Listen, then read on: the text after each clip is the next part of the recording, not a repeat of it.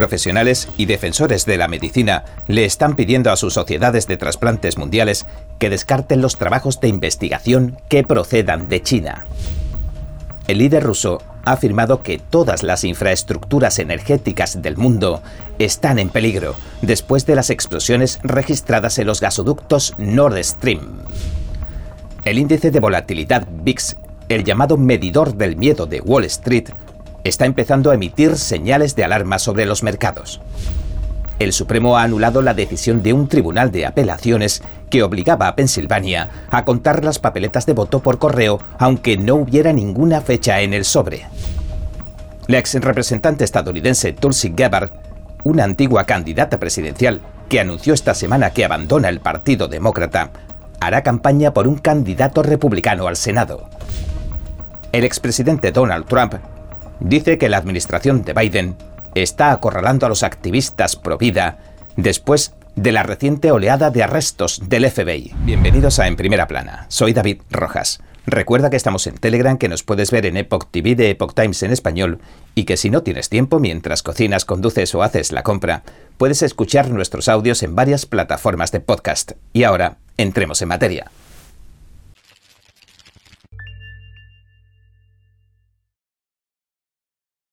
Profesionales y defensores de la medicina le están pidiendo a sus sociedades de trasplantes mundiales que dejen de colaborar y prohíban los trabajos de investigación en materia de trasplantes que procedan de China.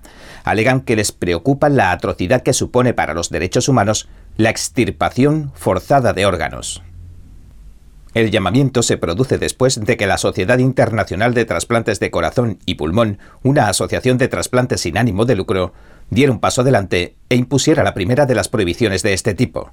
El grupo anunciaba a finales de agosto que dejaría de admitir investigaciones sobre trasplantes de órganos si procedían de China. Su objetivo es acabar con las violaciones en materia de trasplantes que supuestamente se producen bajo la aprobación y supervisión del régimen comunista. El equipo que dirige el doctor Adnan Sharif un cirujano británico especializado en trasplantes de riñón, celebró la decisión en un artículo que publicó la revista médica de los trasplantes de corazón y pulmón el 22 de septiembre. Dijo lo siguiente. La Sociedad Internacional de Trasplantes de Corazón y Pulmón se ha comprometido decididamente con estos principios éticos que aplaudimos e imploramos a otros que sigan su ejemplo de comportamiento. El intercambio internacional de conocimientos, de habilidades y de experiencia ha sido un aspecto valioso en materia de donación y trasplante de órganos, no así la colaboración con un programa de trasplante manchado de evidencias creíbles de que se hacen trasplantes sin ética, que equivalen a crímenes contra la humanidad en cuanto a la procedencia de los donantes de los órganos. Desde que a principios de la década del 2000 salieran a la luz informes e investigaciones que demostraban que el régimen chino estaba extirpando por la fuerza órganos vitales a los presos de conciencia que detenía, y las pruebas no han dejado de aumentar, un tribunal popular independiente concluía en 2019 que la sustracción forzada de órganos se ha llevado a cabo en China durante años a una escala significativa. Declaró que la fuente principal de los órganos son los practicantes de la meditación Falun Gong, que el régimen tiránico encarcela por creer y defender la verdad, la compasión y la paciencia, en contraposición, claro está, a la filosofía de lucha comunista que impone el partido. De hecho, el Partido Comunista Chino persigue a millones de personas inocentes que practican Falun Gong por todo el país, y en menor escala aunque no con menor saña, a cristianos, tibetanos, uigures, así como a los abogados que tratan de defenderlos dentro de un sistema judicial y policial corrupto. Tras un año de investigaciones, el panel de expertos independiente conocido como el Tribunal de China que hemos mencionado concluyó que el régimen comunista chino ha cometido crímenes contra la humanidad y declaró que los gobiernos y los organismos internacionales deberían cumplir con su deber y tomar cartas en el asunto. Ahora el doctor Sharif un defensor de la ética médica, advierte a las claras en su artículo sobre lo que supone colaborar con China en materia de trasplantes. Escribió, Adoptar compromisos, por tanto, supone un grave riesgo para las instituciones, grupos y sociedades de trasplantes que pueden convertirse en cómplices de crímenes atroces y ser perseguidos judicialmente. El presidente ruso Vladimir Putin ha afirmado que todas las infraestructuras energéticas del mundo están en peligro, después de que se registraran explosiones en los gasoductos Nord Stream 1 y 2 en aguas del mar Báltico el mes pasado. El miércoles, en un foro sobre la energía que se celebró en Moscú, el líder ruso señaló que las explosiones en los gasoductos fueron un ataque terrorista que ha sentado el precedente más peligroso, según informó Bloomberg. Putin dijo lo siguiente. Demuestra que cualquier objeto que posea una importancia crítica en las infraestructuras de transportes, de energías o de servicios públicos se considera bajo amenaza, independientemente de dónde se encuentre o de quién la gestione y funcionarios, tanto occidentales como rusos, están investigando las explosiones que se produjeron en los importantísimos oleoductos el 26 de septiembre. Las autoridades rusas han culpado de las explosiones a países con los que están enemistados. Mientras tanto, Estados Unidos y sus aliados han sugerido que la misma Rusia podría estar detrás del incidente. El asesor presidencial ucraniano Mikhailo Podolyak, por su parte, ha dicho que la fuga no ha sido, y cito, más que un ataque terrorista planeado por Rusia y un acto de agresión hacia la Unión Europea. Afirmó que Rusia quiere desestabilizar la situación económica en Europa y causar pánico antes del invierno. El miércoles, por otra parte, Putin atribuía los daños en los gasoductos a un sabotaje estadounidense, ucraniano y polaco. Afirmó que esas naciones se habían visto favorecidas con las explosiones, las cuales provocaron importantes fugas de gas funcionarios de la OTAN y de la Unión Europea han insistido en la necesidad de subir el nivel de seguridad de las infraestructuras energéticas de sus países tras las fugas en los gasoductos, que se produjeron después de que Occidente multara a Rusia por empezar la guerra en Ucrania. Este miércoles el operador polaco PERN dijo que había detectado una fuga en un oleoducto que transporta suministros energéticos desde Rusia a Europa. El viaducto pasa por Alemania, Polonia, Bielorrusia, Hungría, Eslovaquia, la República Checa y Austria. El oleoducto de Druzhba se llama, está situado a poco más de 65 kilómetros de la ciudad polaca de Plock. La empresa dijo en un comunicado lo siguiente. Por el momento se desconocen las causas del incidente. El bombeo en la línea dañada se desconectó inmediatamente. El bombeo a través de la otra línea no se ha interrumpido. Sin embargo, Matthews Berger, representante del gobierno polaco para la infraestructura energética estratégica, le dijo a Reuters que no había motivos para creer que la fuga se debiera a un acto de sabotaje y que probablemente fuera un accidente, y añadió lo siguiente. Aquí podemos hablar de daños fortuitos. Vivimos en tiempos turbulentos, en los que son posibles diferentes connotaciones, pero en este momento no tenemos ningún motivo para creer eso. Y a principios de este mes, las autoridades alemanas denunciaban que se cortaron cables esenciales para la red ferroviaria en el norte del país. Aunque lo calificaron como un acto de sabotaje, no llegaron a culpar a Rusia. Mientras tanto, Putin ha sugerido que Rusia redirija hacia el Mar Negro los suministros que debían pasar por los gasoductos Nord Stream dañados. De este modo establece un depósito de gas en Turquía. El presidente turco Recep Tayyip Erdogan ha intentado repetidamente desempeñar el papel de mediador en el conflicto entre Rusia y Ucrania.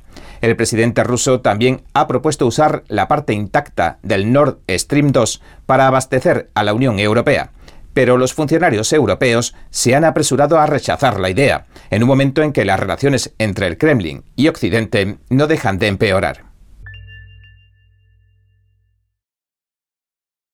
América Latina pode, nesse momento, ser o grande farol para a nova esquerda que nós precisamos criar no mundo. Nós estamos cercados de bandeiras vermelhas. Las preguntas me parecieron demasiado importantes para ignorarlas. Temos outras poucas potências de olho no Brasil. ¿Qué intereses extranjeros hay en esta disputa? Há riscos de ataques de diversas formas y origens. Quise llegar a la verdad de estos hechos y de lo que significa. Virtually every country in Latin America is now going down the Sao Paulo Forum Road, the Workers' Party model. Isso acaba por transformar esses países em narco-estados. É o último bastião da América do Sul. Se cair o Brasil, é um perigo muito grave para todas as Américas. One of the most critical elections in world history. It's not just about Brazil. This is about the entire Latin America. This is about the entire Western Hemisphere. And if the Western Hemisphere falls, that's that's a that's a that's a communist world. So that's the short answer.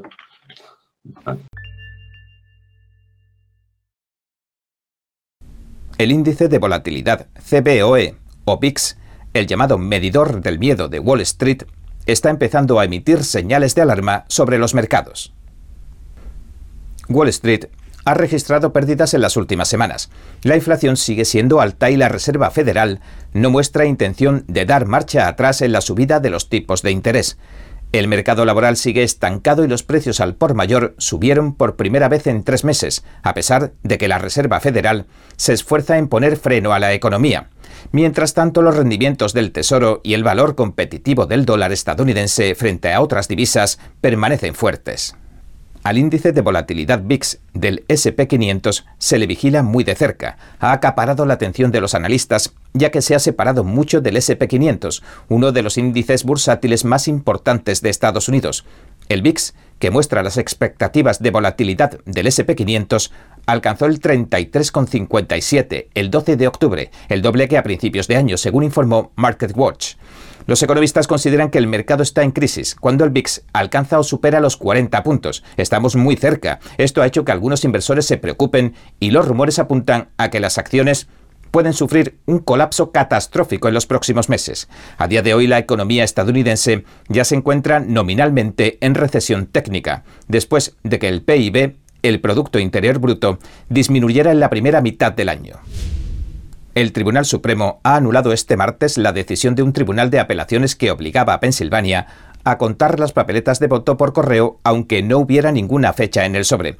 Las juezas Sonia Sotomayor y Ketanji Brown Jackson, poniéndose del lado de David Ritter, un republicano que presentó su candidatura a juez sin éxito, escribieron lo siguiente se anula la sentencia y se devuelve el caso al Tribunal de Apelaciones de los Estados Unidos para el tercer circuito con instrucciones de desestimar el caso por considerarlo discutible. El fallo, ya anulado, igual que el del tercer circuito, permitía que se contaran los votos por correo que Ritter, en su postulación a juez, había tratado de eliminar porque los votantes no escribieron la fecha en las papeletas. Ritter perdió su candidatura en 2021 al Tribunal de Causas Comunes del Condado de Lehigh, después de que se contaran 257 papeletas de voto por correo que no tenían fecha. Los legisladores republicanos de Pensilvania y los conservadores presentaron escritos a Micus diciendo que el fallo del tercer circuito amenazaba la integridad de las elecciones de mitad de mandato de 2022. La ley de Pensilvania estipula que los votantes están obligados a escribir la fecha en el sobre exterior de su papeleta de voto por correo. Sin embargo, incomprensiblemente, el tercer circuito lo calificó como un tecnicismo sin sentido. El nuevo movimiento de la Corte Suprema significa que el fallo, ahora anulado del tercer circuito, no podrá volver a usarse como un precedente en los tres estados que cubre este Tribunal de Apelación Federal Regional, a saber, Pensilvania, Nueva Jersey y Delaware. Es decir, dejarán de contarse las papeletas con fallas menores como que el votante no rellene la fecha, aunque la anulación del fallo no cambia en nada la derrota del aspirante a juez Ritter.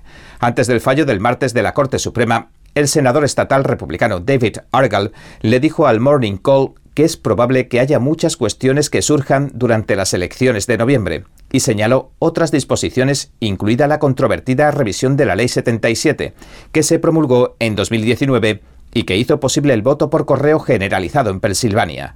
Por otra parte, varios estados liderados por los republicanos han promulgado ya reglas de votación más estrictas, incluso para los votos por correo, después de las elecciones de 2020. La excongresista estadounidense Tulsi Gabbard, una antigua candidata presidencial que anunció esta semana que abandona el Partido Demócrata, hará campaña por un candidato republicano al Senado de Estados Unidos de cara a las elecciones legislativas de 2022 el general retirado del ejército Dan Bolduc, que ganó las primarias republicanas de New Hampshire y se enfrentará a la senadora demócrata Mickey Hassan en las elecciones generales del 8 de noviembre, confirmó en un comunicado el 12 de octubre que la excongresista hawaiana le ayudará en su campaña. Escribió lo siguiente. No estamos de acuerdo en todos los temas, pero me siento honrado de contar con el apoyo de Tulsi Gabbard, que comparte mi opinión de que el statu quo está roto y necesitamos un cambio de dirección. Tulsi es una compañera al servicio del cambio y una persona de mentalidad independiente dispuesta a decirle la verdad al poder. Baldeck, que ha recibido el apoyo del expresidente Donald Trump, añadió lo siguiente. Voy a pasarme todos los días, desde ahora hasta el día de las elecciones, construyendo una amplia coalición de partidarios que incluya a republicanos, independientes e incluso a demócratas desafectos que saben que la senadora Hassan es una política de profesión y debe retirarse. Gabbard se convirtió en noticia el 11 de octubre cuando anunció que abandonaba el Partido Demócrata, como informamos ayer. También fue candidata por los demócratas en las elecciones presidenciales de 2020, después de haber servido como representante en la Cámara durante varios mandatos. En un video publicado en Twitter, hizo un llamamiento a los demócratas. Dijo, si ya no puedes soportar la dirección que los llamados ideólogos despiertos del Partido Demócrata están llevando a nuestro país, entonces te invito a unirte a mí. Gabbard Alertó de que los demócratas nos dividen, dijo, racializando todos los temas y avivando el racismo antiblanco, con el que trabajan activamente para socavar las libertades que nos ha dado Dios y que están consagradas en nuestra Constitución. Y aunque Gabbard acabó apoyando a Joe Biden para la presidencia en 2020, desde entonces ha criticado su administración. La excongresista continuó apuntando a Biden en su mensaje de vídeo. Remarcó lo siguiente. El presidente Joe Biden hizo campaña con un mensaje de unidad para sanar las divisiones partidistas y unir al país. Acaba de dar un gran discurso diciendo que los partidarios del presidente Trump son el grupo más extremista de nuestro país y una amenaza para nuestra democracia. Eso es la mitad del país.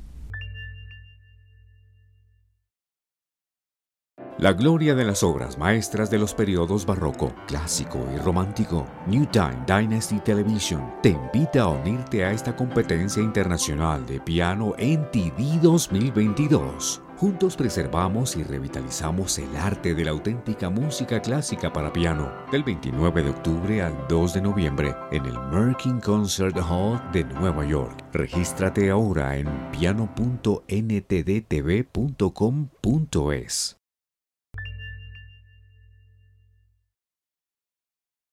El expresidente Donald Trump ha dicho que la administración de Biden está acorralando a los activistas pro vida después de la reciente oleada de arrestos del FBI. Durante su último meeting en Nevada, Trump dijo que el presidente Joe Biden y los funcionarios federales están convirtiendo a Estados Unidos en un estado policial. De hecho, recientemente se sucedieron varias detenciones de activistas pro vida de alto perfil. Trump añadió lo siguiente. Ante nuestros ojos, Biden y sus manipuladores de la izquierda están convirtiendo a Estados Unidos en un estado policial. Trump también acusó a la Casa Blanca de ignorar el vandalismo y los ataques incendiarios contra los centros de embarazo y las organizaciones pro vida, después de que el Tribunal Supremo anulara Roe contra Wade a principios de este año, y explicó lo siguiente. Miren lo que está pasando. Después de ignorar los ataques violentos contra las clínicas pro vida, el gobierno de Biden está acorralando a los activistas pro vida de todo el país. Primero, arrestaron al ministro sobre el que todos leísteis. Luego esta semana arrestaron con las armas desenfundadas a unos abuelos. Muchos agentes irrumpieron en sus casitas y los metieron en la cárcel. El mes pasado, la agencia detenía al activista pro vida Mark Hook en Pensilvania. Como informamos, su esposa Ryan Murray denunció que decenas de agentes del FBI mantuvieron sus armas desenfundadas mientras sus hijos gritaban dentro. El FBI le dijo al Epoch Times que muchos de los detalles informados sobre la detención de Hook no eran exactos. El Departamento de Justicia acusó a 11 defensores de la vida de cargos federales relacionados con una protesta de 2021 en una clínica abortista de Tennessee. Algunos de los acusados podrían ser condenados hasta a 11 años de prisión, según el Departamento de Justicia.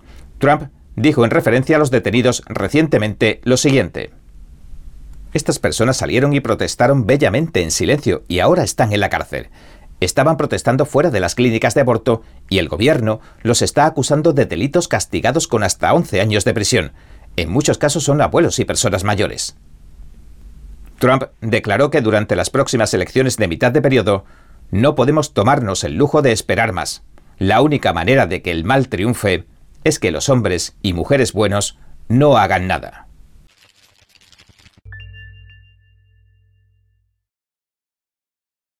Y ahora, otra de las imprescindibles entrevistas que realizó nuestro compañero Eduardo Zompa en el Foro Mundial de la Familia.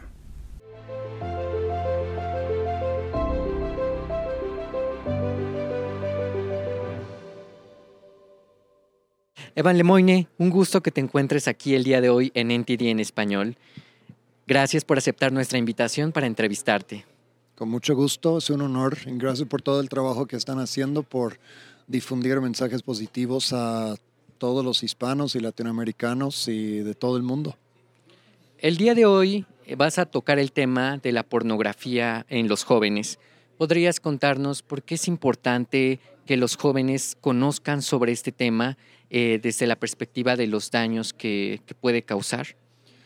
Mire, yo creo que hay muchos mitos sobre el tema de la pornografía y la sexualidad humana y a veces confundimos la versión pirata con la versión auténtica, ¿no? Es como estar en, en alta mar muriéndote de sed y volteas alrededor y alguien te dice, no, pues aquí hay agua por todos lados, toma, no pasa nada. Entonces terminamos probando poquito y en vez de saciar la sed, nos termina creando compulsión, nos termina deshidratando más, nos termina haciendo más daño.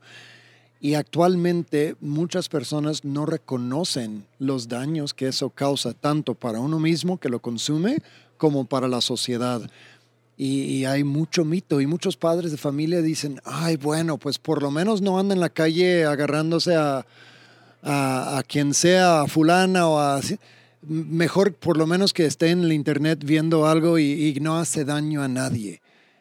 Y es falso, o sea, hace mucho daño a sí mismo en su capacidad de amar y ser amado, y también está dañando a las personas que son víctimas de una esclavitud realmente, de, de secuestros, de, de, maltratos, de todo eso. Entonces, pues sí, creo que es importantísimo ayudar a los adolescentes, jóvenes y adultos a abrirse los ojos ante pues esto que está pasando. ¿Y cómo pueden las personas que están atrapadas en esta adicción poder salir de esa agua salada que tú mencionas? Creo que justo es darse cuenta de los daños, ¿no? No es suficiente saber que no debo caer en esto, no debo consumir pornografía, sino es decir, no quiero.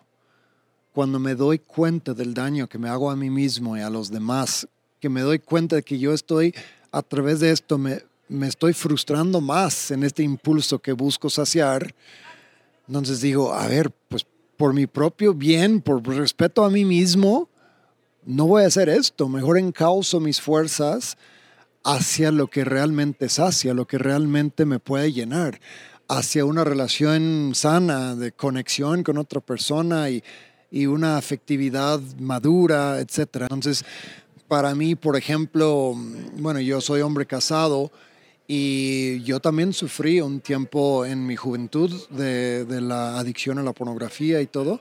Y lo que más me ayudó a mí fue no, no tratar de reprimir o suprimir el deseo, sino más bien descubrir qué es lo que busco en el fondo.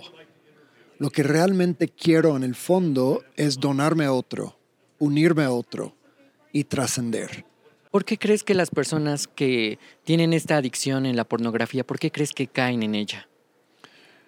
Pues en primer lugar, creo que mm, está muy erotizada la comunicación hoy en día, o sea, los espectaculares, las series, la música.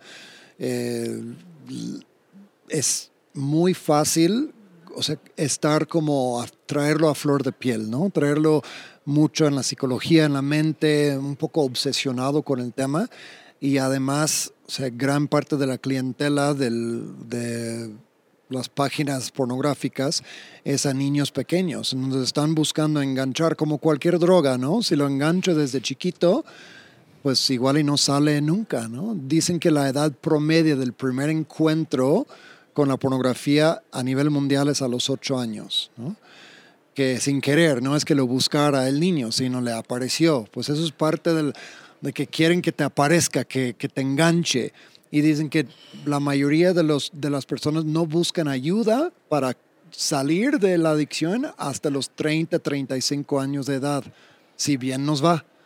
Entonces, tienes de 8 a 35 años, imagínate todas las porquerías que te metes a la, a la cabeza, es como estar consumiendo una droga con cada vez mayor intensidad durante veintitantos años cuánto daño te puede hacer a nivel psicológico, a nivel afectivo, ¿no? Entonces creo que las personas suelen engancharse en esto y no saben salir. ¿Por qué? Porque aporta mucha dopamina, o sea, produce mucha dopamina en el cerebro como las apuestas o cualquier otra adicción, aunque dices, no, no estoy consumiendo ninguna sustancia. No, pero el cerebro produce la sustancia cuando consumes este tipo de material. Entonces, la dopamina hace que ahora siento cada vez mayor em, compulsión de buscar más y también crea tolerancia, en donde necesito dosis cada vez más frecuentes y más intensos para poder sentir el mismo alivio, ¿no? Entonces, pues realmente es una droga. ¿Y qué pueden hacer los padres de familia para ayudar a sus hijos, a sus adolescentes que probablemente podrían estar pasando por esta situación? Concientizar, ¿no? Ayudar a que conozcan. Recomiendo mucho la página de fightthenewdrug.org o .org y también hay otro que se llama Just One Click Away. Ambos tienen mucho material en español también, no solo es en inglés, eh, pero tienen miles de estadísticas, estudios, artículos muy buenos y también hay un programa que se llama Strive 21, que es un programa de 21 días de desintoxicación de la pornografía, de cómo rehabilitarte y salirte en 21 días, ¿no? Em, todo, todos esos medios pueden servir, concientizar y también ofrecerle datos y medios para, para tus hijos. Y también creo que poner un buen filtro, un buen filtro en el Internet en la casa no es la solución, pero como con cualquier droga, lo primero que se busca es que la persona no tenga acceso a la droga durante un tiempo, mientras vaya sanando lo de fondo. El problema es la carencia de fondo, de que tengo yo eh, carencias, añoranzas, anhelos, eh, inseguridades que no se están resolviendo y lo estoy tratando de resolver de la forma equivocada. Entonces, bueno, primero quito el acceso a la droga de la pornografía y por otro lado buscamos sanar de fondo esas carencias afectivas y esas inseguridades. ¿Te gustaría agregar algo más para concluir? Pues quiero invitar a todos a que conozcan nuestro trabajo en el Instituto Amar al Máximo. Estamos en redes sociales, Instagram Amar al Máximo, Facebook Amar al Máximo. Ofrecemos talleres. Un taller se llama Superando la Pornografía, muy cortito, con testimonios y medios y todo. Y también tenemos cursos para profundizar en la visión personalista sobre el amor humano y la sexualidad, para aprender mucho más sobre esto, no solo para jóvenes, sino también para matrimonios, para cualquier persona que busque vivir en plenitud su propia masculinidad y feminidad y su propio llamado a la comunión de amor. Muchas gracias, Iván, por acompañarnos en NTD en español. Muchas gracias a ti.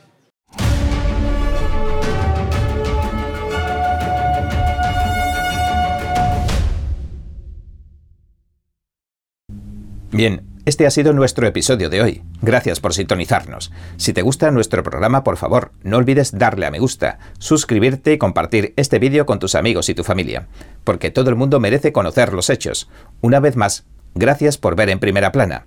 Nos vemos mañana.